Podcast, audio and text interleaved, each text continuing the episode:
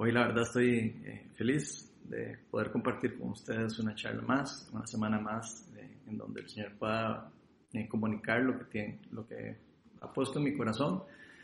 No solo en mi corazón, sino probablemente lo que ha puesto en el corazón de un montón de personas, ya que Dios habla a todas, a todas las personas en formas interesantes y chivas. Yo no sé si eh, a alguno de ustedes les ha pasado alguna vez, digamos, de que en algún momento eh, se hayan sentido, digamos, eh, no sentido, digamos que hayan, que hayan estado equivocados. A mí me ha pasado muchas veces, digamos, que hayamos estado equivocados con algo en particular, cualquier cosa que usted se imagine. Y por alguna y otra, u otra razón, digamos, este, de nos cerramos, ¿verdad? Cerramos nuestra mente, ¿verdad? Para entender que podría ser que nosotros no tengamos la razón, digamos que podría ser que nosotros estamos equivocados en lo que estamos pensando. Por ejemplo, me acuerdo una vez, hace bastantes años, cuando mi hijo Emiliano estaba aprendiendo a dividir en la escuela. Estaba aprendiendo a dividir y no podía hacer una tarea. Entonces él vino y me pidió ayuda, papi, papi, que no puedo, a si me puede ayudar. bueno, cuando ya vi el problema, ¿verdad? De lo que había que hacer, y me di cuenta que lo que estaba haciendo él era que estaba haciendo mal la división, o sea, estaba eh, haciendo mal el cálculo y restando y todo lo que había que hacer, ¿verdad? Para, para hacer la división, ¿verdad?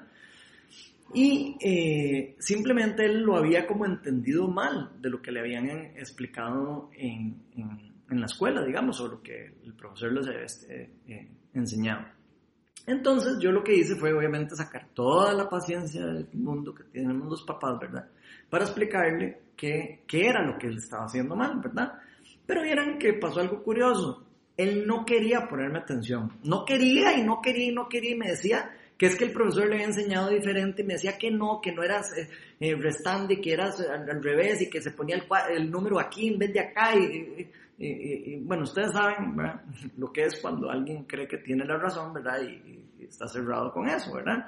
Entonces, eh, él decía que como le habían enseñado eso, que no, que yo le estaba enseñando mal. Entonces, de como él pensaba, ¿verdad? Que yo estaba equivocado, de no lo pude ayudar del todo. simplemente no pude ayudarle con la tarea porque se ponía furioso, ¿verdad? Entonces, al paso de los días, ¿verdad? Y como siempre, le hicieron el examen, ¿verdad? El famoso examen, ¿verdad? Y se sacó un 40. Entonces, eh, cuando él llegó y me enseñó el examen, ¿verdad? Él llegó a la casa, ¿verdad? Todo triste y me enseñó el examen. Finalmente él se dio cuenta de que lo que yo le había enseñado, que yo le estaba tratando de enseñar ese día, estaba correcto. Pero por, tal vez por el simple hecho, digamos, de haberse cerrado, ¿verdad? Haber cerrado su mente, de haber creído que él tenía la razón, de que se lo, estaban, que se lo habían enseñado de una manera y que tal vez yo no tenía la razón, ¿verdad? No se dejó enseñar y no, y no pudo aprender el, el procedimiento correcto que tenía que hacer quedándose él con ese concepto equivocado, ¿verdad? Eh, manteniendo una mentira en su mente, ¿verdad? Creyendo, ¿verdad? En lo peor de todo, que él tenía razón y que él tenía la verdad en él. Pero, por supuesto, cuando vino la hora de poner a prueba esa gran verdad, ¿verdad? Se quedó en el examen. Entonces, eh, ahí tarde o temprano salió de que la verdad que él estaba creyendo estaba equivocada. Y yo creo que vieran que así como le pasó a mi hijo, muchas veces nos puede pasar muchísimo a nosotros lo mismo. De hecho, cuando nos pasa algo, digamos, similar, no es hasta que usted y yo, de verdad, caemos en razón, abrimos nuestra mente, que a veces es súper complicado, ¿verdad? Abrir la mente, ¿verdad? Eh, a la posibilidad tan siquiera de creer de que, o, o, de ver la posibilidad de que nosotros estemos equivocados en algo, ¿verdad? Es que dejamos eh, por un momento de lado ese ego y esa prepotencia que muchas de nosotros, y ojo que yo me incluyo porque me pasa cada rato, ¿verdad? Es que realmente podemos empezar a recibir alguna verdad en particular. Yo no sé si a ustedes les ha pasado algo similar, pero como les dije, a mí me pasa a cada rato y me ha pasado muchísimas veces.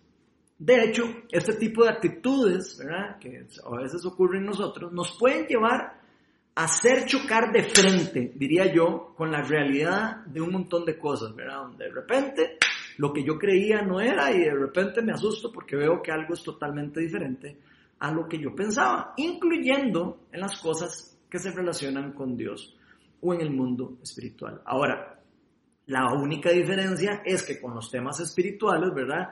Normalmente no se pueden pasar, eh, o sea, nos pueden pasar, perdón, cosas mucho peores, ¿verdad? Que sacarnos un 40 en un examen de matemáticas. En las cosas espirituales hay muchas cosas que están en juego. Y precisamente vamos a estar hablando de un tema bastante relacionado con esto. Por eso la charla de hoy la titulé Enfrentando nuestras actitudes respecto al pecado. Y antes de empezar vamos a invitar al Espíritu de Dios para que abra nuestro entendimiento y nos permita a nosotros recibir de lo que hoy quiere hoy eh, Dios darnos a cada uno de nosotros. Espíritu de Dios, ven a este lugar. Señor, te pido que particularmente me empoderes a mí eh, para lo que vaya a hablar. Eh, venga con el poder de tu palabra, Señor.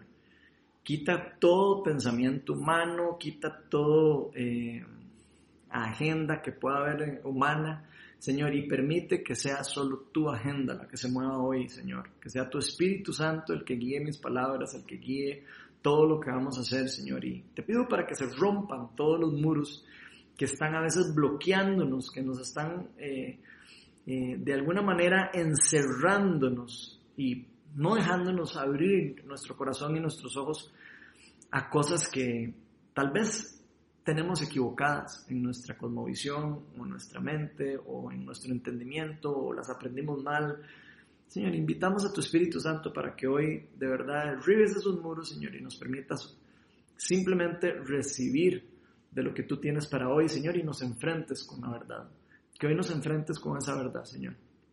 Te pido para que esa verdad nos haga hoy chocar de frente y en vez de dañarnos, sea algo que nos despierte, que sea algo que nos eh, levante, que nos despabile y que de repente podamos estar muchísimo más abiertos a lo que tú tienes para decirnos a cada uno de los que estamos escuchando el mensaje. Todo esto te lo pedimos en el nombre de Jesús. Amén. Bueno, si usted tiene Biblia o tiene su celular a mano, voy a pedirle que la abra en uno de los últimos libros del Nuevo Testamento. Vamos a estar en la, otra vez, igual que la vez pasada que di la charla yo, en la primera carta del apóstol Juan, y de hecho, eh, si usted escuchó la charla anterior que yo di hace unos días atrás, lo que vamos a hacer es seguir con los versículos que están después de lo que habíamos estado estudiando en esa ocasión.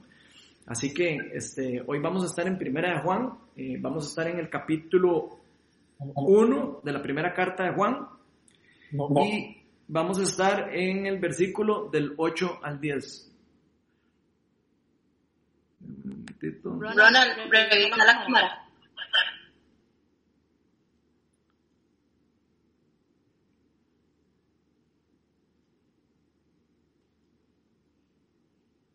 ¿La apagué? ¿Ya? No, ya. Sí, es que la apagué así o más chapa. Demasiado chapa. Vamos a ver. Bueno, vamos a estar en la primera carta de Juan, en el capítulo, eh, capítulo 1, versículos del 8 al 10. Y dice lo siguiente, si afirmamos que no tenemos pecado, nos engañamos a nosotros mismos y no tenemos la verdad. Si confesamos nuestros pecados, Dios que es fiel y justo, no los perdonará y nos limpiará de toda maldad. Si afirmamos que no hemos pecado, lo hacemos pasar por mentiroso y su palabra no habita en nosotros. Voy a continuar en 1 Juan 2 del 1 al 2, donde continúa. Dice, mis queridos hijos, les escribo estas cosas para que no pequen. Pero si alguno peca, tendremos ante el Padre un intercesor, a un intercesor, a Jesucristo el justo. Él es el sacrificio por el perdón de nuestros pecados, y no solo por los nuestros, sino por los de todo el mundo. Entonces, Hoy vamos a estar viendo en este capítulo de Primera de Juan básicamente tres afirmaciones bíblicas que nos van a hacer reflexionar mucho de varias de las posibles actitudes que nosotros, usted y yo, nos, me incluyo por supuesto, que podríamos tener nosotros en nuestras vidas respecto al pecado. El primer punto en el que vamos a estar viendo, la primera afirmación que vamos a ver, es que si afirmamos que no tenemos pecado, usted y yo nos estamos engañando nosotros mismos y por ende no tenemos la verdad. Y eso lo respalda el, primer, el primero de Juan 1.8, donde dice, si afirmamos que no tenemos pecado, nos engañamos a nosotros mismos y no tenemos la verdad. Y aquí uno podría empezar, digamos, reconociendo, ¿verdad?, de que aunque Juan, el apóstol, le está dirigiendo esta carta a personas que ya son cristianas, si usted estudia se va a dar cuenta que esta carta está escrita a, cristianos, ¿verdad? Eh, aunque, o sea, aunque él se lo haya escrito a, a las personas que ya son cristianas, al menos muchas de las cosas o los temas que él está tocando en esta carta aplican también para las personas que no le han entregado la vida a Cristo, a las personas que no creen tan siquiera en Dios. De hecho, si vemos bien, y si hemos estudiado un poco la palabra, nos vamos a dar cuenta que la Biblia es bastante clara a que no existe en el mundo ninguna persona que esté libre de pecado o que esté libre de pecar o libre de caer en pecado, como lo quiera ver. De hecho, la única excepción a toda esta regla fue el caso de nuestro Señor Jesucristo, quien fue nacido y engendrado por obra del Espíritu Santo, lo que lo hizo posible a él, digamos, ¿verdad? Le hizo posible que él fuera 100% Dios y 100% hombre al mismo tiempo. Y por supuesto es una excepción a, a, esta regla que estamos hablando. Pero aparte del caso de Jesucristo, aparte del caso de nuestro Señor Jesucristo, todos y cada uno de nosotros, usted y yo y todas las personas de este mundo, nacemos en pecado. Y por ende, eh, al nacer en pecado, estamos destinados hasta quedar separados de la presencia de Dios como consecuencia de ese pecado que ocurrió en el Edén, con la historia de Adán y Eva. Me imagino que la mayoría de las personas se la conocen, si no la pueden estudiar en el libro de Génesis, en los primeros capítulos. La Biblia nos dice que ese pecado tuvo, ese, ese pecado que ocurrió en ese lugar, en ese lugar ideal y perfecto donde había puesto a Adán y Eva, ¿verdad? Tuvo consecuencias espirituales de magnitudes, podríamos decirlo casi que cósmicas, llevando a que a toda la humanidad a caer en un punto de maldición, a un, a un tipo, perdón, eh, a un tipo de maldición generacional, podríamos decirle así. Eh, es como si algo por culpa de eso que ellos hicieron, cayera una maldición que no solo los afectó a ellos, sino que nos afectó a nosotros de una forma generacional y que solo podría ser destruido esa maldición, ¿verdad? Por medio del pago de la consecuencia de la muerte. Si eh, ustedes leen la palabra, se van a dar cuenta que la palabra en Romanos dice que la, que la paga del pecado es muerte.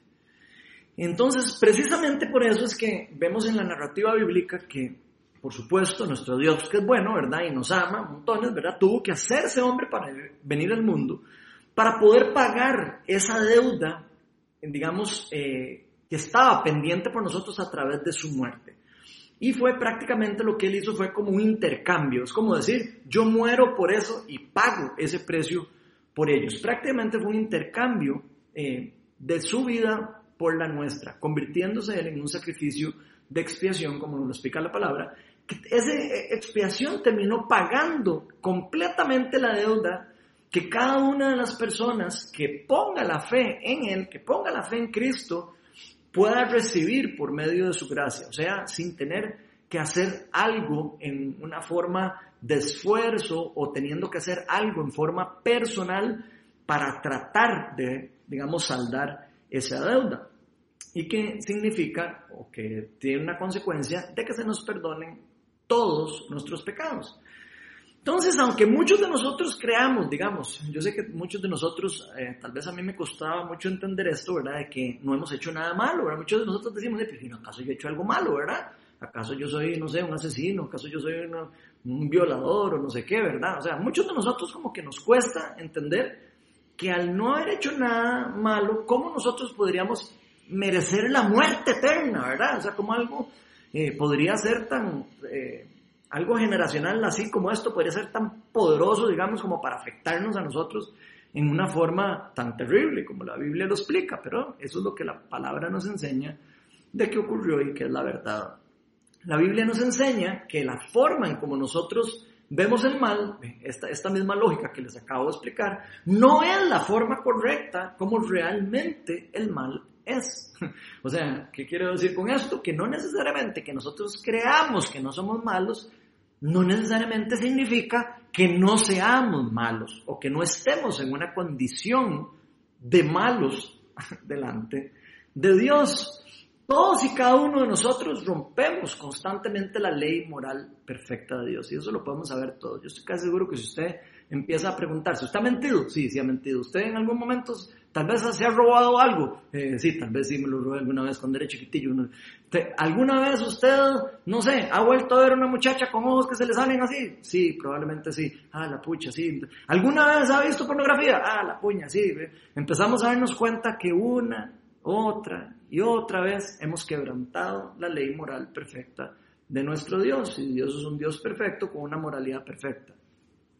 Y para Dios, por supuesto, que Él siendo santo y perfecto, ¿verdad? Eh, dice la palabra de Dios que Él no puede estar con personas imperfectas o no puede estar en relación con personas imperfectas o personas que no son completamente santas, porque, eh, eh, digamos, se, morirían delante del, del poder de la santidad que Él tiene. es algo impresionantemente glorioso, por decirlo de cierta manera, y por eso Él tuvo que separarnos de su presencia para protegernos también de esa muerte, eh, digamos, eterna. Entonces, eh, aunque, ahora, todo esto, aunque vaya en contra de la lógica suya, aunque vaya en contra de la lógica mía y aunque vaya en contra de la lógica de todas las personas que usted se imagine, ¿verdad? Que vaya en contra de la lógica humana, sí. Porque para Dios es exactamente lo mismo que alguien haya matado a que alguien haya mentido. En la palabra de Dios no existe absolutamente ningún versículo que nos diga que matar es más peligroso o más malo que la adivinación, o que la adivinación es más malo y más bueno eh, que matar. Y tampoco nos dice que, que, que, la, que si somos desobedientes, entonces es menos malo que haber, eh, no sé, que haber hecho algún pecado de ocultismo o alguna cosa así, como comunicación con los muertos, alguna cosa rara de esa. Entonces, para Dios es prácticamente lo mismo. Cualquier pecado, cualquier, eh, eh, digamos, error dentro de su ley moral perfecta, clasifica a la persona dentro de, dentro de digamos, un estado de, separación de, de, su presencia. Entonces, cualquier tipo de pecado nos convierte a usted y a mí imperfectos delante de lo perfecto. Entonces, eso nos puede ayudar a entender un poco más eh, cómo es que esto funciona. Y esto hace, por supuesto, que Dios no pueda estar en una comunión perfecta con nosotros. Ahora, Dios siempre ha querido estar en comunión con usted y conmigo. Él siempre ha querido estar cerca nuestro. Más bien nosotros fuimos los que eh, no quisimos de alguna manera eh, estar con Él, confiar en Él y nosotros mismos creímos que lo que Él tenía para nosotros era malo. Entonces, en pocas palabras, nosotros mismos fuimos los que no quisimos estar con Él aunque eh, nos cuesta entender esa parte. Pero vieran que Dios sabe y entiende perfectamente que nosotros somos imperfectos. Él sabe porque Él nos creó y sabe perfectamente cómo somos. Y por eso mismo Él vino a ofrecer una salida a usted y a mí, a todas las personas que quedaron por esa condición eh, del pecado, separados de Él, para poder volver a estar en su presencia y poder volver a ser parte de su reino. Imagínenselo prácticamente como poder volver a ir a, vivir en algún lugar parecido. No estoy diciendo que va a ser igual, pero imagínense qué lindo volver a estar con Dios en el Edén, en donde uno podía caminar a la par de Dios y todo. La palabra dice que nosotros caminábamos a la par de Dios en ese, en ese tiempo. Entonces imagínense lo lindo que, que eso podría ser, ¿verdad? volver a, una, a estar una relación perfecta con Dios. O sea, en pocas palabras podríamos decir que sin la intervención de Dios, o sea, si Dios no interviene en todo esto, ¿verdad? Sin intervención directa de Dios en nosotros, nosotros hubiéramos quedado o quedaríamos, ¿verdad? Depende del estado en el que estemos, para siempre privados de poder volver a estar en una comunión con Él. Entonces, imagínense ustedes lo, lo, terrible de esta noticia, ¿verdad? El estar separados de nuestro Creador y estar separados de este, de, este, de este, Dios perfecto, santo, justo y bueno, de donde sale todo el amor y toda la bondad del, mundo. Entonces, de esta forma, con todo esto que pasó, eh, Dios es amor, porque nos ama, nos creó y nos hizo para una obra en particular, pero al mismo tiempo justo, pagando con justicia al que hace el mal o al que, digamos, eh, incumple las cosas que que son correctas o que son buenas eh, y que no hacen daño, etcétera, etcétera, etcétera. Entonces Dios tiene que ser amor y justo a la misma vez. Y por esto, por medio del sacrificio de su Hijo Jesucristo, es que esta justicia puede llegar a nosotros nuevamente en forma gratuita, por medio de eso que Él hizo. Vean lo que nos dice Romanos 3 del 22 al 24. Nos dice lo siguiente, esta justicia de Dios llega mediante la fe en Jesucristo a todos los que creen. Pongan atención, a todos los que creen les llega mediante la fe en Jesucristo esa justicia delante de Dios, eso, ese regalo de estar limpio y perfecto en forma, si estamos hablando de la forma pecaminosa en como que nos separaba delante de Dios, para estar otra vez de vuelta eh, en su presencia. Dice después, de hecho, no hay distinción, pues todos han pecado y están privados, o sea, no están con acceso de la gloria de Dios, pero por su gracia, porque Dios es misericordioso y quiso darlo por que le dio la gana, pocas palabras, sin que nadie pagara por eso, sino Él mismo es el que lo da por gracia, son justificados gratuitamente mediante la redención, mediante este sacrificio de expiación, ¿verdad? Mediante la redención que Jesucristo efectuó. En pocas palabras, por nosotros. Entonces, eh, si ustedes eh, han tenido oportunidad de leer la, la, Biblia, digamos, o las escrituras, como les quieran decir, ustedes se van a dar cuenta que prácticamente todo el Viejo Testamento narra una historia completa de un plan de salvación de Dios para la humanidad. ¿Qué es lo que, qué, es lo que cuenta? ¿Qué es lo que revela? En varios de las cosas que nos revela en esta narrativa o, metanarrativa bíblica, nos revela en varios de los eventos que ocurrieron en el pasado, ¿verdad? Lo que va a pasar en el futuro, lo que pasaría en el futuro. De hecho, si ustedes ven el Viejo Testamento, es como como muchas promesas de cosas que se van a cumplir o que se están cumpliendo o que se van a cumplir, ¿verdad? Eh, en el futuro por medio de Cristo. En pocas palabras, Dios nos fue mostrando cómo él, cómo él restauraría su reinado o su reino nuevamente en la tierra sin obligar a nadie, sin obligar a nadie, ¿verdad? A decir si quiere o no quiere ser parte del reino. O sea, Dios hizo todo esto de manera de que usted tenga libertad para escoger si quiere o no quiere estar con Él. No, Dios es un caballero y Dios nunca obliga a nadie a, eh, digamos, a tomar una decisión por la fuerza. Entonces, en pocas palabras, eh, digamos, Dios nos fue mostrando que Él restauraría ese, reinado, esa forma o, ese evento, digamos, donde Él reina y donde todo lo que Él eh, desea, ocurre, ¿verdad? Ese reinado, Él quiere restaurarlo nuevamente en la tierra. Pero por supuesto, sin obligar a nadie a entrar en Él. Entonces, ¿qué, qué es lo que pasa con esto? Él nos dio a nosotros esa libertad de escoger si nosotros queremos o no volver a depender de Él como nuestro Padre, como nuestro Creador, como nuestro Señor. Entonces, para esto Dios tuvo el primer contacto con el pueblo de Israel.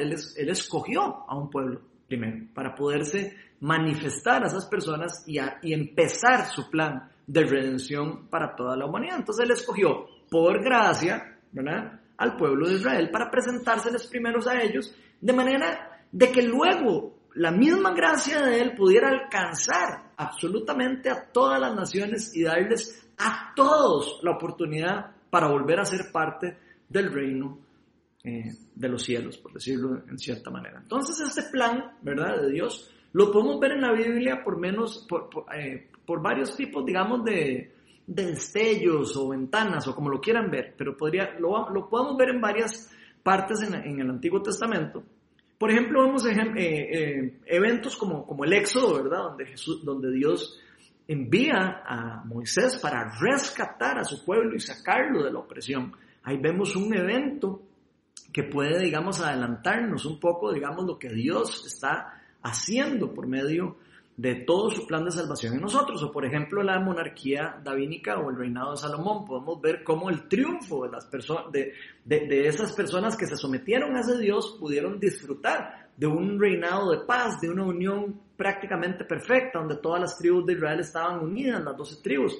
Por primera vez en casi que en la historia estuvieron unidos con paz, con gobierno, había cosas de sobre y todo. Entonces ahí podemos ver, eh, digamos, destellos de lo que vamos nosotros a experimentar en un futuro. Y adicionalmente también podemos ver todos estos destellos, ¿verdad? o ventanas, como lo queramos ver, por medio, digamos, de todas las promesas proféticas que se dieron en los libros proféticos y en, en los profetas menores y profetas mayores, que nos llevan al final de cuentas, ¿verdad?, a un clímax de la historia o de la narrativa bíblica, que nos lleva a un, a un punto básico donde se nos es revelado el regalo de Dios para la humanidad, el Mesías, el Cristo. ¿Para qué? Para restaurar al ser humano el pecado. Y eso es prácticamente lo que nos está diciendo Romanos, que por medio de esa redención es que nosotros obtuvimos eso.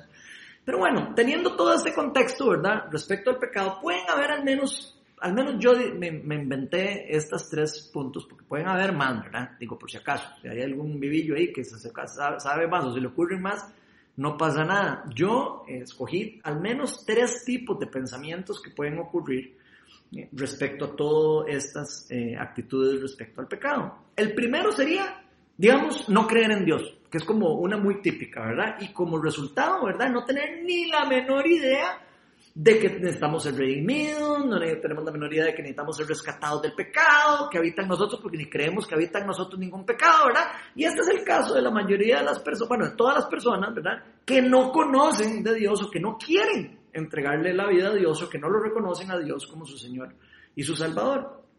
Por otro lado, tenemos el segundo caso de, digamos que se me ocurrió, que sería creer en Dios, ¿verdad? Imaginémonos que creemos en Dios y, y en toda esta verdad espiritual chivísima que les acabo de hablar, toda esa narrativa chivísima que les hablé, que ya le entregamos la vida a Cristo y que por ende ya estamos redimidos, ¿verdad? Pero al mismo tiempo de creer de que nos volvimos, eh, digamos, pero al mismo tiempo de que fuimos redimidos, digamos que podríamos caer en el punto o la mentalidad de empezar a creer que nos volvimos completamente perfectos por medio de Cristo y por ende, como estamos en Cristo, entonces pensar o creer que entonces ya no vamos a pecar del todo y por ende ya no importa si pecamos o no, o ya no necesitamos vivir en arrepentimiento continuo porque Cristo ya pagó por los pecados de nuestro pasado, futuro y presente. Eso podría ser una segunda opción. La tercera opción que veo yo es el caso que es muy parecido al caso anterior que les acabo de explicar, pero con una variante importante, que sería ser cristianos redimidos, ¿verdad? Que usted y yo ya le hayamos entregado la vida a Cristo, pero reconociendo que aunque ahora somos de Cristo, tenemos al Espíritu de Dios en nosotros, aún usted y yo estamos luchando en contra del pecado en nuestra vida en forma diaria. ¿Y esto, y qué con esto? ¿verdad? y que aunque hayamos sido usted y yo perdonados y redimidos, el pecado que podemos cometer usted y yo siendo cristianos podría opacar de alguna manera nuestra relación con Dios. ¿Ok?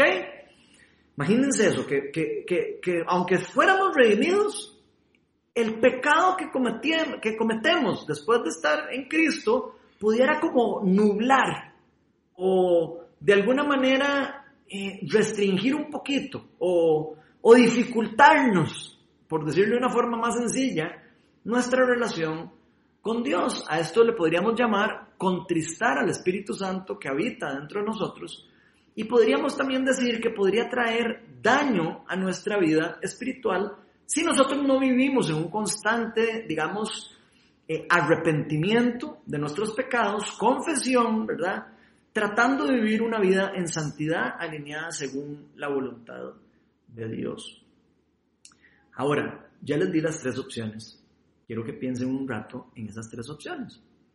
Porque crea usted lo que usted crea o crea yo lo que yo crea de esas tres opciones, ¿verdad? La palabra de Dios nos enseña que hay una sola verdad. No hay dos verdades, ni hay tres verdades, ni hay una media verdad hay una verdad y una mentira. Y eso es muy importante de entender. La palabra nos dice que hay una sola verdad y esa sola verdad, adivinen cómo se llama, se llama Jesucristo. Y la Biblia nos enseña que solo estando en comunión con Dios, nosotros realmente podemos vivir libres de las consecuencias de este pecado o de los pecados en nuestra vida. Vean lo que nos dice Juan en el capítulo 8, versículos 31 y 32. Dice, Jesús se dirigió entonces a los judíos que habían creído en él, ¿verdad? Y les dijo, si se mantienen fieles a mis enseñanzas, serán realmente mis discípulos. ¿Y qué? Y conocerán la verdad. ¿Y qué? Y la verdad los hará libres. Entonces, pongan atención. Aquí Jesús nos está diciendo, si se mantienen fieles a mis enseñanzas, serán realmente mis discípulos. Conocerán la verdad y la verdad los hará libres. En pocas palabras, solo las personas que son fieles a las enseñanzas de Jesucristo o de, Jesús, podrían considerarse sus discípulos, según lo que nos está diciendo ese versículo. ¿Y qué es un discípulo? Un discípulo es como un aprendiz, podríamos decirlo, ¿verdad? O un seguidor. Podríamos decir una persona que aprende de alguien, de un maestro, en este caso de Jesús, y que confía y que cree plenamente que lo que se le está enseñando, que lo que está aprendiendo de esa persona, en este caso de Jesús, es lo correcto y por ende está caminando en la verdad. Y verán que con esto algunas personas creen que pueden hacer, eh, digamos, lo que crean cada uno que sea correcto, aparte de las enseñanzas de nuestro Señor Jesucristo, y aún así estar en paz con Dios sin importarle nada de lo que ocurre, así como si no hubiera ningún problema de hacer lo que uno crea que es correcto. Hay muchas personas que lamentablemente piensan que eso funciona así. Pero según la Biblia, alguien que piensa así le está pasando exactamente lo mismo que le pasó a mi hijo Emiliano cuando creyó que entendía bien cómo dividir, pero cuando le hicieron el examen se sacó un 40. Es exactamente lo mismo. Esto quiere decir que muchos de nosotros podríamos creer que estamos en lo correcto y que tenemos la verdad, que somos portadores de la verdad, pero que en realidad podría ser que realmente estamos muy engañados y que estamos viviendo una mentira. Y aquí es donde se pone la cosa un poco, digamos, seria, de poner atención. Porque es muy diferente sacarse un 40 en un examen que lo que puede ocurrir en la vida espiritual. En la vida espiritual o en las cosas con Dios no se trata de pasar o quedarse en un examen de matemáticas. Se trata de temas muy serios, muy serios y que tienen consecuencias muy serias, que nos pueden llevar a nosotros a la vida o nos pueden llevar a la muerte eterna. Entonces, sinceramente, no importa, ¿verdad?, qué creamos cada uno de nosotros tenemos que entender que hay una sola verdad, hay un solo camino para poder llegar a Dios o para poder volver a estar con Dios o para poder toparnos con Dios o para ser hijos de Dios o para, o para poder ir al cielo, como usted le quiera poner, solo hay una, una forma de llegar a Dios. Solo hay un camino para poder estar en comunión con Dios y volvernos a Él. Y vean lo que nos dice Juan en su capítulo 14, versículo 6. Esto es Jesucristo hablando. Dice, yo soy el camino, la verdad y la vida. Le contestó Jesús al que le estaba preguntando. Nadie llega al Padre sino por mí. O sea, usted puede creer que todas las escaleras llevan al cielo. Pero Jesús dice, solo por medio de mí se llega al Padre. O sea, solo hay una vía, una escalera para llegar al cielo que se llama Jesucristo. Y no es definitivamente, como dice el dicho, ¿verdad? Que todos los caminos llevan a Roma. Solo hay un camino para poder entrar en el reino de Dios y ese camino se llama Jesucristo o Jesús o Yahvé, como le quiera decir usted. La segunda afirmación que vamos a estudiar hoy o que vamos a estar viendo es que si usted y yo afirmamos que no hemos pecado, y ojo que esto podría aplicar incluso para cristianos o no cristianos, que es lo que yo decía, lo hacemos pasar por mentiroso. Aquí está hablando de Dios. Lo hacemos pasar por mentiroso. Y su palabra, logos, su palabra no habita en nosotros. Entonces pongan atención. Si usted y yo afirmamos que no hemos pecado, que no pecamos, o que no tenemos pecado, que no somos malos, o como usted le quiera poner, estamos haciendo pasar a Dios por mentiroso y su palabra, el verbo, Jesús, no habita en nosotros. Eso es lo que está diciendo ese versículo. Entonces Juan nos dice eh, posteriormente que incluso los verdaderos cristianos, en primera de Juan 1.10, si afirmamos que no hemos pecado, lo, hacemos pasar por mentiroso a Dios. Y su palabra, como les dije, esa palabra en griego es logos, es la misma palabra que usa Juan en el Evangelio cuando dice, el verbo se hizo hombre y el verbo estaba con Dios y el verbo era Dios. Es la misma palabra que está usando él. En pocas palabras nos está diciendo que logos no habita en nosotros, por ende la verdad no habita en nosotros y por ende quiere decir que ni, Cristo, ni la palabra, ni la verdad, ni Dios habita en nosotros. Y suave toque, porque aquí es donde se pone la cosa increíble. Si usted hace ese wow igual que yo, pero yo sí puedo ver aquí que hay algo muy profundo con esto que está diciendo cuando uno afirma que uno es perfecto o que uno no puede pecar o que uno no se puede equivocar o, que, o, simplemente que no tiene pecado y que no necesito ser redimido de nada. Es impresionantemente profundo. Entonces, al ser de Cristo, pasamos de haber sido pecadores, por lo menos lo que nos dice la palabra de Dios, pero si usted cree en la Biblia como su fuente única de la verdad, inherente, etcétera, etcétera, usted va a creer esto, ¿verdad? Que al ser de Cristo pasamos a ser de, antes, que éramos pecadores, o sea, antes que vivíamos para el pecado, nos, casi que como los chanchos viven en el lodo, ¿verdad? O sea, riquísimo, ¿verdad? Y bañarse y los chanchitos, en el lodo, eso es vivir en el pecado, por si no, digamos, no hay una forma como de entenderlo. Antes éramos pecadores y vivíamos en ese pecado, revolcándonos en el lodo, pasamos a ser santos o apartados para Dios. Y por ende esto quiere decir que pasamos a ser hijos de Dios, o sea, pasamos a ser parte del reino de Dios, pasamos a ser sus hijos, pasamos a ser sus herederos, pasamos a ser sus embajadores, pasamos a ser sus representantes, etcétera, etcétera, etcétera. Y, y adivinen qué implica todo esto. Esto nos convierte a las personas que le han entregado la vida a Cristo en merecedores de esa gracia divina, de ese regalo inmerecido por medio de la fe en Jesús.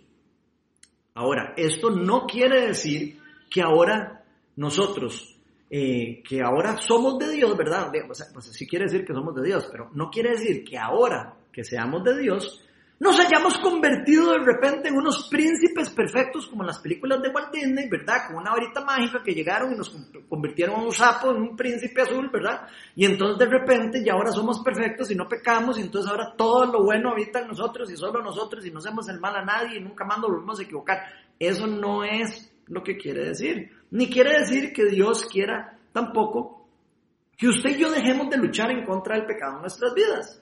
Porque precisamente por eso Juan, en el resto de los versículos que estábamos viendo, en el capítulo, en la primera de Juan, capítulo 2, del 1 al 2, nos dice, mis queridos hijos, les escribo estas cosas para qué? Para que no pequen. O sea, si él está hablando cristianos, le está diciendo a los cristianos, cristianos, ustedes pueden pecar.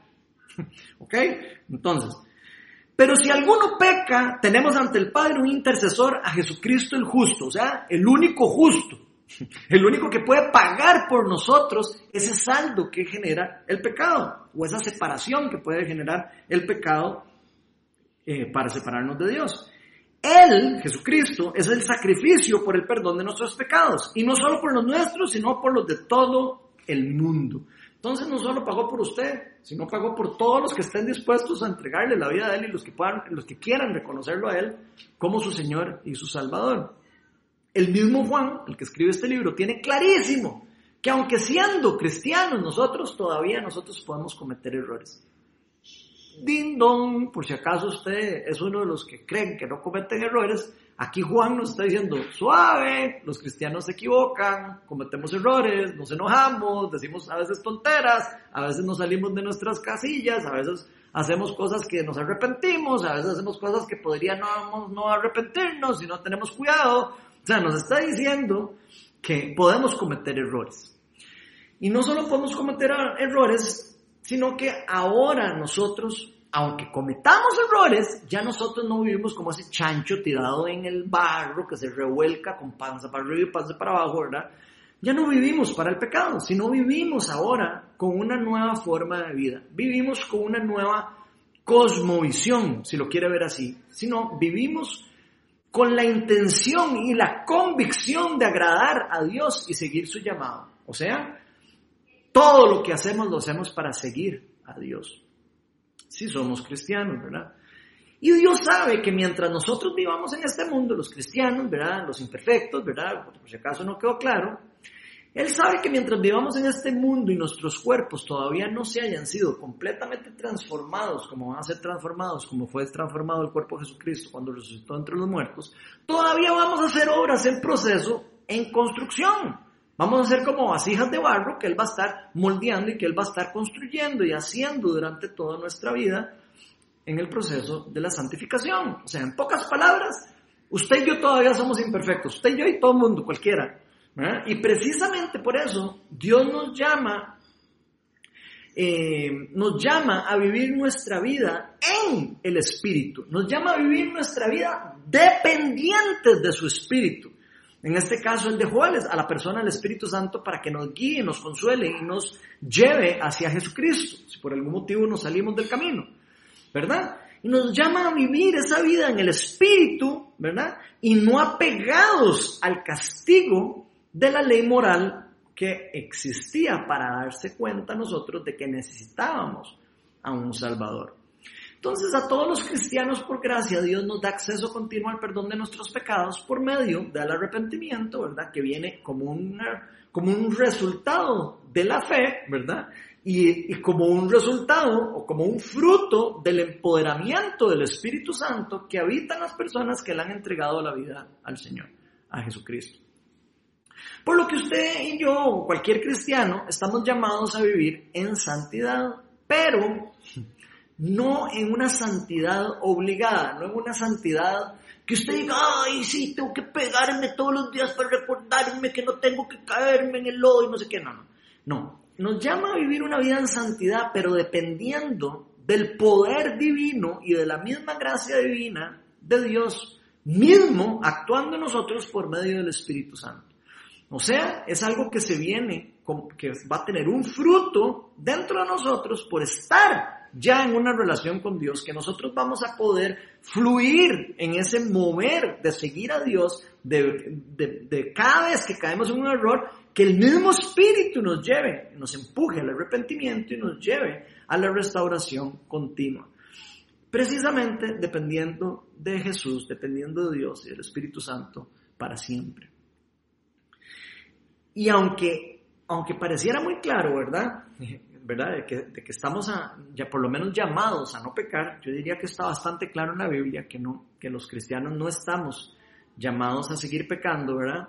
Usted y yo y cualquier cristiano debemos saber que estamos en construcción, debemos de saber que estamos en un proceso de santificación. Y si por algún motivo nos caímos en una cáscara banano, un motivo pusieron algo mal ahí, me resbalé caí, o por algún motivo amanecí en una actitud lo que sea, o estaba estresado, lo que sea, y me equivoco o cometemos un error y caemos en alguna trampa del pecado, aquí el apóstol Juan nos aclara que usted y yo tenemos ante el Padre un intercesor, un intermediador. ¿Quién? A Jesucristo. ¿Quién? El justo. Quien va a interceder por nuestra imperfección. En pocas palabras nos está diciendo, Jesucristo el justo va a ponerse encima de Ronald o Juan o Pedro o como se llame usted, como sea, el injusto, de manera que Dios pueda ver la justicia de Jesucristo en usted y en mí. Eso es prácticamente lo que hace todo este, eh, todo este, este expiación que hizo Jesucristo por nosotros. Por supuesto, siempre y cuando nuestros corazones estén genuinamente rendidos a Dios. De hecho, una relación genuina con Dios siempre nos va a empujar a obedecerle. Una persona que tiene una relación genuina con Dios siempre va a sentir un empuje, aunque fracase en el proceso, va a sentir un llamado, un empuje, algo, el Espíritu de Dios, ¿verdad? Que lo va a empujar hacia Jesucristo, aunque cometamos errores una y otra vez en el proceso. Vean lo que nos dice 1 Juan 2, del 3 al 4. Dice, ¿cómo sabemos si hemos llegado a conocer a Dios? Algunas personas dicen, ¿cómo sabemos si somos cristianos? Si obedecemos sus mandamientos. O sea, si de verdad demostramos que somos un discípulos. El que afirma, lo conozco, pero no obedece sus mandamientos, ah, no, es que sí, yo sigo esto, pero esto no me gusta, o mm, sí, es que a mí me gusta eh, esto, esto y esto, pero este otro no me gusta, ¿verdad? O sea, el que afirma, lo conozco, pero no obedece todos sus mandamientos, es un mentiroso y no tiene la verdad. Bueno, atención, ahí se pone medio feo, ¿verdad? Imagínense qué feo. Empezar a saber que podríamos no tener la verdad yo no sé si a usted le afecta, pero a mí a veces me afecta cuando me doy cuenta que estoy equivocado. Entonces, los que realmente conocemos a Dios queremos por convicción, como les decía anteriormente, tratar de obedecer sus mandamientos. Es algo que va a venir como una consecuencia del fruto del Espíritu en nosotros. Pero todo el que afirma conocer a Dios, si usted eh, le dice a Dios, sí Señor, yo te conozco, yo te amo y te sigo y yo creo en ti, sí Señor, eres mi Señor y mi Salvador, etc. O sea, si alguien afirma conocer a Dios y no le interesa del todo obedecerlo, la palabra de Dios, lo que nos está diciendo, por lo menos según la palabra de Dios, nos está diciendo que esa persona es un mentiroso o una mentirosa y que no tiene la verdad que no tiene logos, por ende no tiene a Cristo, no tiene la palabra, no tiene salvación, no está, no tiene al Espíritu de Dios en su corazón. Y eso es bastante profundo. Esto quiere decir que no existen los cristianos que no les incomode pecar. Pongan atención a eso que acabo de decir. Eso quiere decir que no existen los cristianos que no les incomode pecar. Todos los cristianos, de alguna manera, tienen o tenemos que sentirnos incómodos cuando pecamos. Si no, adivinen qué. Probablemente la verdad no habita en nosotros, luego no habita en nosotros, Cristo no habita en nosotros y por ende el Espíritu Santo no habita en nosotros, que no nos lleva al arrepentimiento. Entonces, todos los que hemos puesto nuestra fe en Cristo, vamos a ser empujados, guiados por el Espíritu de Dios, por la misma persona que Él dejó en la tierra, hacia el arrepentimiento. ¿Para qué? Hacia el arrepentimiento, hacia la confesión, hacia la, hacia la restitución de las cosas malas que hacemos muchas veces, en muchas ocasiones, porque fuimos llamados por Dios para vivir una vida que busca la santidad y busca realmente estar con Dios. Y la tercera y última afirmación que vamos a ver hoy es que si confesamos, que es la parte de la buena noticia, si confesamos nuestros pecados, ya sabiendo que somos imperfectos, ¿verdad? Si confesamos nuestros pecados, Dios, que es fiel y justo, nos los perdonará y nos limpiará de toda maldad. Aquí pongan atención. Si usted y yo confesamos nuestros pecados, o sea, si usted y yo proclamamos con la boca y entendemos en nuestro corazón que nos equivocamos, nos arrepentimos de que lo que hicimos, Dios, que es fiel y justo, nos va a perdonar absolutamente todas las cosas que nos equivocamos. Eso es algo increíble que está abierto por, por la misma gracia de Dios para nosotros de una forma infinita.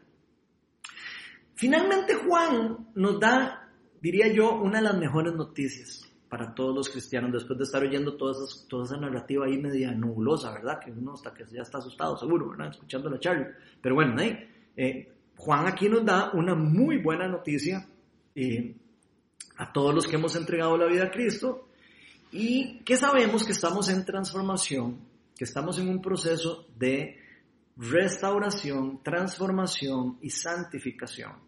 Y que si confesamos nuestros pecados, no importa qué es lo que hayamos hecho, si los confesamos en nuestro corazón, hay un corazón genuino de arrepentimiento, si estamos en búsqueda de Dios, si lo amamos, y lo seguimos, y queremos obedecerlo, Dios que es justo nos va a perdonar y nos va a limpiar de toda maldad. Así que Dios nos llama a vivir una vida en continuo arrepentimiento y confesión.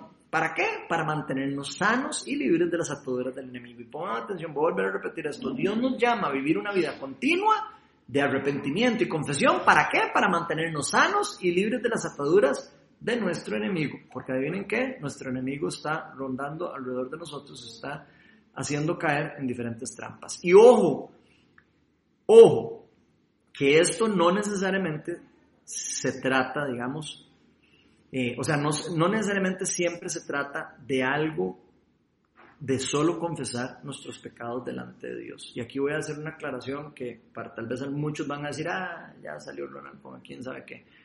Sí, no a veces no se, aquí Dios no se refiere en la Biblia solo decir al Señor, ay Señor, te confieso mis pecados, perdóname por haberle gritado a mi esposa y te pido perdón en el nombre de Jesús, amén. Y ya, confesé. No necesariamente eh, la palabra de Dios dice eso. Dice eso en algunos lugares.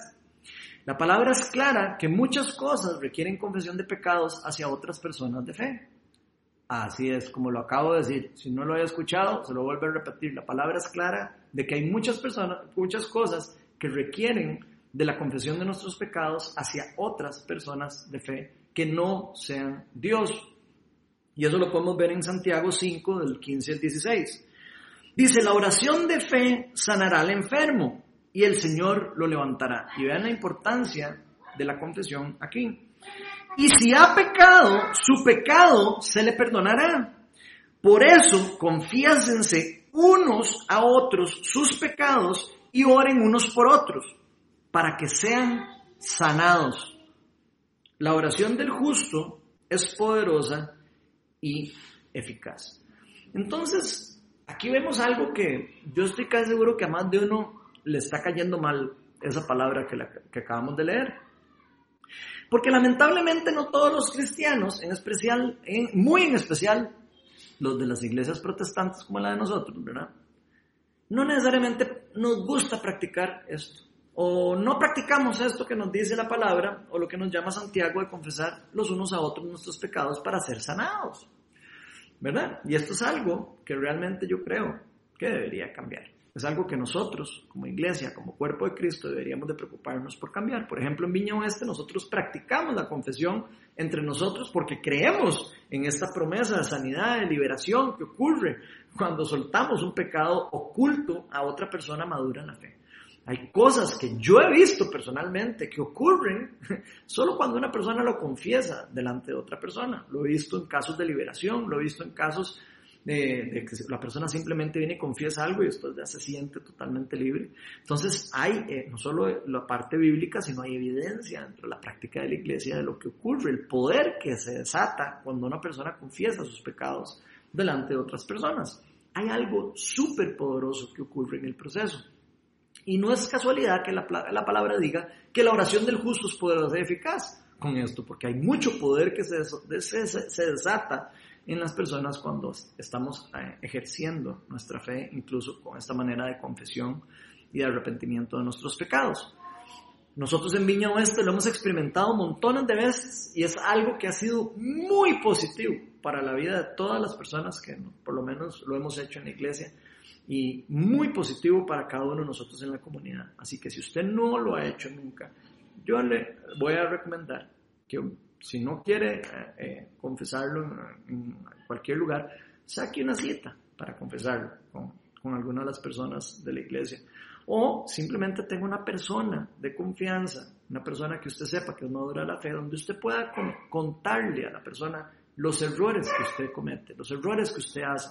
Tener una persona con la que uno pueda confesarse y que la persona sea una persona que, lo, que, que a uno lo, lo ponga a prueba y que, y, y lo y incluso lo, lo, aliente a uno a cambiar. No, no solo de que sea alguien como para contarle, ay, viera que viera, ¿verdad? El mejor amigo, ay, y entonces me salió una torta, ah, no, no, es ese tipo de, de, confesión, es el tipo de confesión que lleve el arrepentimiento, que lleve a cierta humillación. ¿Y por qué a la humillación? Porque dice la palabra que el que se humilla será enaltecido. Hay algo que ocurre cuando nosotros humillamos nuestro corazón delante de Dios o incluso delante de alguna persona también para que sea un instrumento de Dios. Así que es súper importante eh, toda esta parte de lo que les estoy hablando. Y eh, nosotros al menos en Miño Este creemos lo que la Biblia nos enseña, de que Cristo nos ha dado todas las armas y todas las herramientas que usted y yo necesitamos para vivir una vida eh, en búsqueda de Dios, una vida que realmente nos lleve a buscar de Dios, que nos lleve a, buscar, a, a entender que somos imperfectos y que siempre vamos a estar en búsqueda de la santidad y la restauración. De hecho, Dios mismo nos dice que, que esa forma de vida es posible. Yo conozco muchas personas que creen que esa forma de vida es imposible.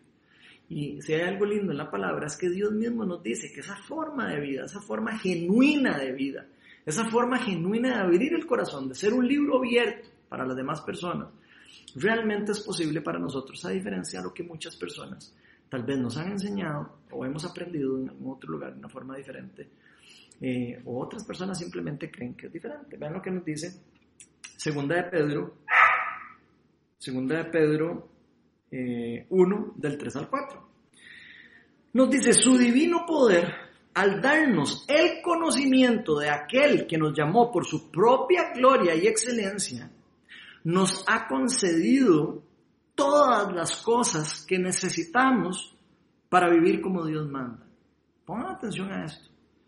O sea, Dios nos ha concedido por medio de Cristo y por medio de la obra redentora, Espíritu Santo y todo el plan de salvación, nos ha concedido todas las cosas que necesitamos para vivir como Dios manda, para el que creía que no es posible, vivir como Dios, como Dios manda. Así que Dios nos ha entregado sus preciosas y magníficas promesas para que ustedes, y está hablándole a los cristianos, a usted y a mí, luego de escapar de la corrupción que hay en el mundo debido a los malos deseos y debido a todas las cosas que pasan por nuestra cabeza a veces, lleguen a tener parte en la naturaleza divina. Entonces pongan atención qué chiva esto que nos está diciendo. Así que Dios nos dice, a través del apóstol Pedro en este caso, que ya se nos ha dado todo lo que usted y yo necesitamos para vivir como Dios manda. Ya se nos ha derramado el Espíritu Santo, ya Jesús pagó por nuestros pecados, ya nos ha empoderado, ya nos ha dado el Espíritu de vida, el Espíritu de verdad, el que nos va a llevar al arrepentimiento, el que nos va a permitir estar en una transformación, en un cambio, en una renovación, en una edificación los unos a los otros, en comunión con las personas que tenemos a la par, crecimiento en comunidad. Eso es lo que nos está diciendo en pocas palabras, o sea, vivir una vida como Dios manda. quiero que aquí se imaginen una comunidad como Dios manda también, que se, que se imaginen un mundo que se puede experimentar en cierta manera, ¿verdad? Como Dios manda, por un grupo de personas que sean empoderadas por el Espíritu Santo.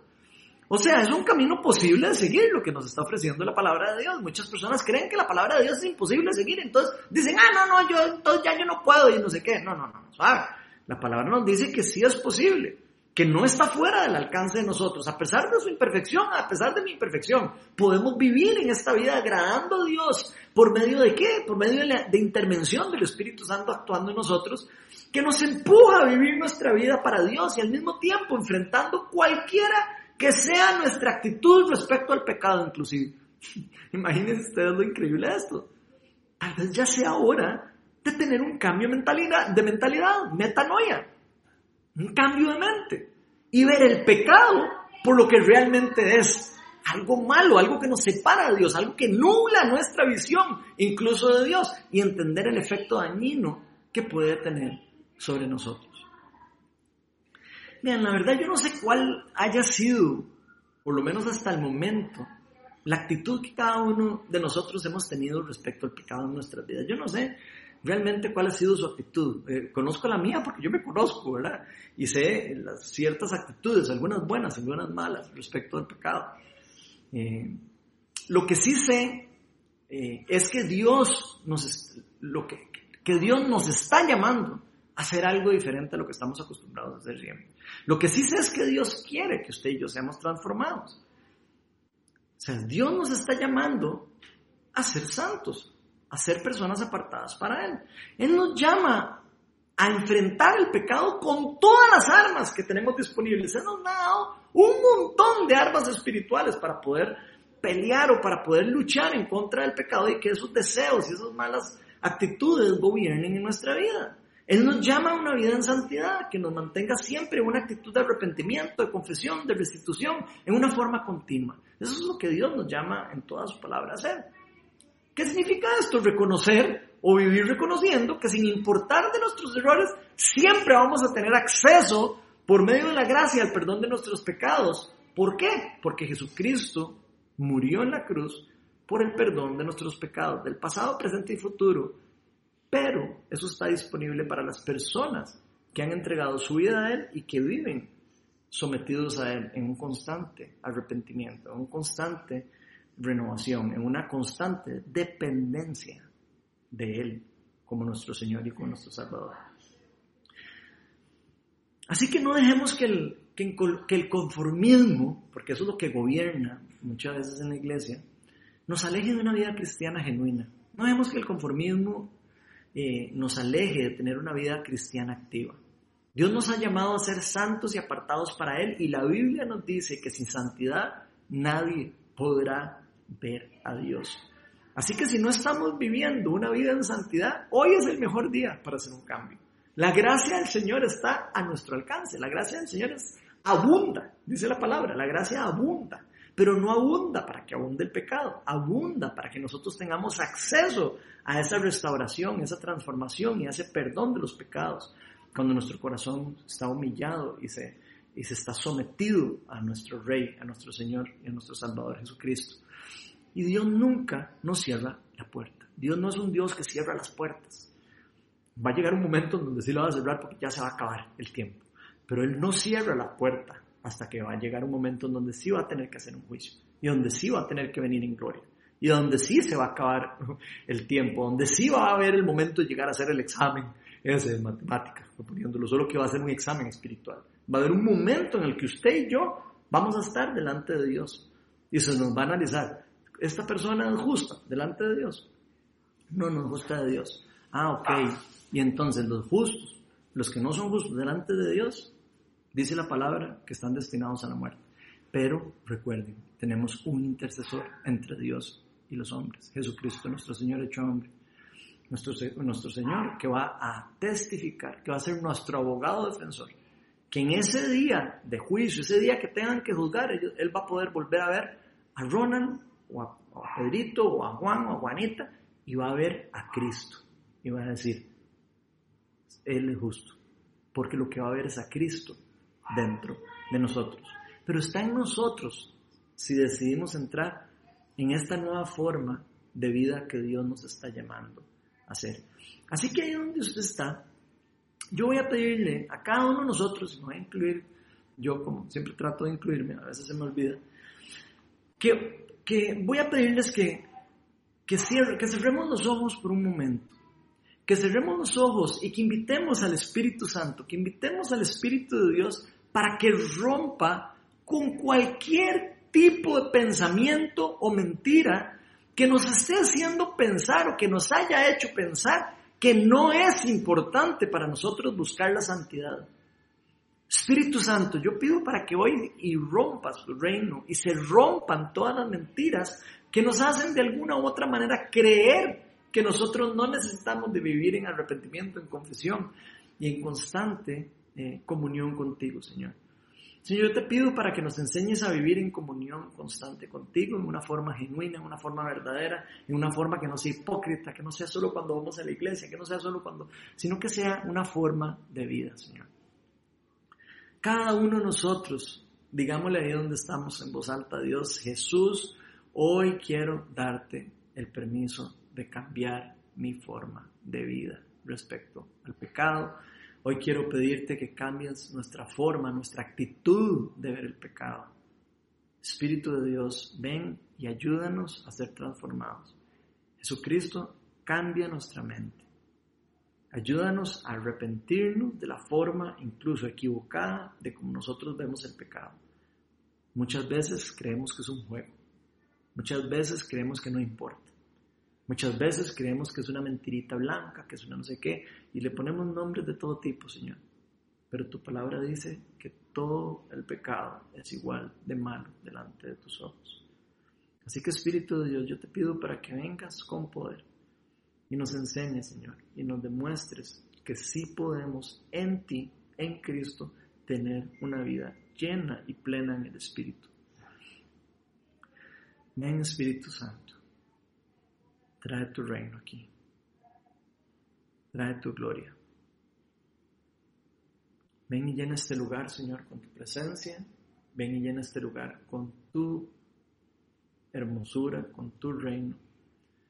Señor, y permítenos vivir una vida diferente.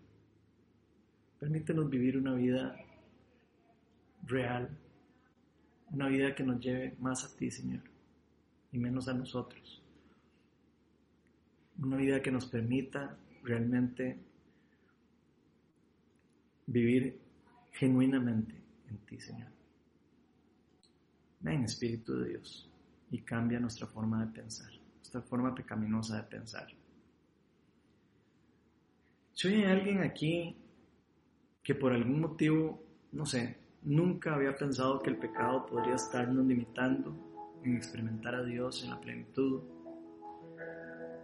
yo quiero pedirle que hoy simplemente levante su corazón al Padre y le diga, aquí estoy. Levantemos nuestras manos, nuestro corazón y pidámosle a Dios que el Espíritu de Dios venga y nos transforme y no tenga miedo. No tenga miedo a aceptar que hemos estado equivocados, que hemos estado caminando una vida eh, diferente a la que Dios quiere. Y si usted se identifica con eso, pida oración en el chat. Nada más levante su mano ahí o ponga yo necesito oración y va alguien a acercarse a usted y van a poder orar por usted para ayudarle, incluso si es necesario confesar sus pecados y a entregarle al Señor todas las cargas de cargarlos. Espíritu Santo, ven y trae la restauración, trae la bendición del reino a este lugar. Ven y trae sanidad, Señor. Por algo tu palabra dice que confesemos nuestros pecados los unos a los otros para ser sanados. Tal vez muchos de los que estamos aquí, tal vez hemos estado guardando algún tipo de pecado que simplemente nos está perjudicando nuestra vida, nos está causando dolor, problemas, sufrimiento. Tal vez hoy es el momento para decir, ya, ya quiero quitarme esto de encima, ya yo no quiero más de, seguir cargando con esto. De hecho, nosotros no estamos diseñados para cargar por estas cosas. Jesús es el único que puede cargar cada uno de sus pecados en la cruz.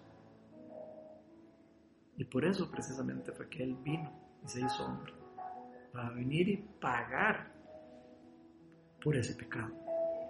La palabra nos dice que por sus heridas Usted y yo somos salvos y sanos. Por sus heridas es que nosotros no tuvimos que, tener esas heridas en nuestro cuerpo. Si alguno hoy siente que, que hoy es el momento de romper alguna mentira, algo que ha estado viviendo, algún tipo de engaño, algún tipo de, de mentira, y hoy quiere simplemente romperla y necesita oración, también puede hacerlo. Tal vez alguien necesite como le digo, recibir incluso el perdón.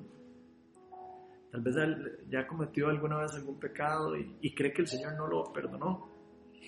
Tal vez hoy es el momento de recibir el, perdón. Si usted ya confesó sus pecados, si usted ya entregó su pecado a Cristo, si usted ya se arrepintió, hoy es el día que usted reciba el perdón de Dios. Cada uno de nosotros estamos diseñados para depender todos y cada uno de los días de nuestro Señor Jesucristo. Él murió por todos los pecados de hoy, de ayer, de mañana, de pasado y del futuro. Así que si usted está necesitando oración, pídala. No tenga miedo, no tenga pena. Las personas que estamos aquí estamos entrenadas para eso. Las personas que estamos aquí tenemos una actitud de ayudar, una actitud de, restaurar, no una actitud de juzgar. Ven, Espíritu Santo. Simplemente convéncenos de nuestros pecados, convéncenos de nuestra mentalidad que a veces va en contra de tu reino. Ven y trae la restauración que necesitamos. Señor, si hay algo que yo te pido para nuestra comunidad, Señor, es de que seamos una, una comunidad genuina Que seamos personas que rendimos cuentas, que seamos personas que, que tengamos a quien decirle las cosas, que tengamos a alguien que nos esté ayudando, alguien que nos esté diciendo, no puedes caer en esto otra vez. Tienes que romper, tienes que dejar eso, confesarlo, dejarlo ir, romperlo, destruirlo. Y podamos orar unos por otros, Señor. Señor, enséñanos a depender de ti todos los días de nuestra vida, Señor. Espíritu Santo, yo pido para que derrames tu espíritu sobre toda la comunidad, sobre Viña Oeste y sobre todas las otras iglesias que hay alrededor del mundo. Sobre todo, todo el cuerpo de Cristo. Señor, y te pido para que nos lleves al arrepentimiento en esas actitudes que no son correctas que a veces tenemos con el pecado. Enséñanos a ver el pecado como tú lo ves. Tu palabra dice que tú aborreces el pecado. Enséñanos a aborrecerlo a nosotros también. Enséñanos a, a verlo con lo dañino que es para nosotros. Enséñanos a vivir en humildad. Enséñanos a vivir sin querer sobresalir sobre los demás, sin querer pasarle por encima a la gente. Enséñanos a vivir haciendo crecer a los demás y no humillándolos. Ven, Espíritu Santo, y de paso te pedimos perdón por todos los errores, por todos los pecados que hemos cometido, Señor, por las veces que hemos perdido la cordura, por las veces que nos hemos comportado como personas que no te conocen, Señor. Ven, Espíritu Santo, y llena este lugar, Señor, con tu reino. Ven y trae la paz, Señor, que solo tú puedes traer. Llévate la culpa, llévate todo el dolor, todo lo que todo lo que el enemigo usa, Señor, para destruirnos por medio de las cosas que hemos permitido que ocurran alrededor de nosotros, Señor. Vengan a mí todos los que están cansados y agobiados y yo les daré descanso, dice el Señor. Así que si usted está cansado, si usted está agobiado, si usted se siente culpable, simplemente venga donde el Señor. Puede pedir oración, no tenga miedo a aprender a hacer un libro abierto. No tenga miedo a que las personas sepan sus debilidades. Si hay algo hermoso que yo he visto en la comunidad, es precisamente el poder de la unión que hay cuando nosotros nos confesamos los unos a los otros. El saber que no hay cosas ocultas, el saber que somos imperfectos. Eso es algo poderoso, es algo lindo. Yo lo que le pido al Espíritu Santo es que nos lleve a, caminar esa vida genuina de humildad, que se nos quite toda la idea de querer ser superestrellas en el reino y entender que somos lámparas, todos somos lámparas que iluminan el camino hacia Cristo por medio del empoderamiento del Espíritu de Dios, por medio del llamado que se nos ha hecho de ir a predicar a todas las naciones y llevar las buenas noticias del Evangelio, las buenas noticias de que el reino de los cielos está cerca, que está al alcance, que ha llegado ya por medio de Jesucristo y que todavía está en proceso de estar implantado. Ven, Espíritu de Dios, llénanos y trae poder a cada uno de nosotros. Llévanos por el camino de la verdad, por el camino de la santidad.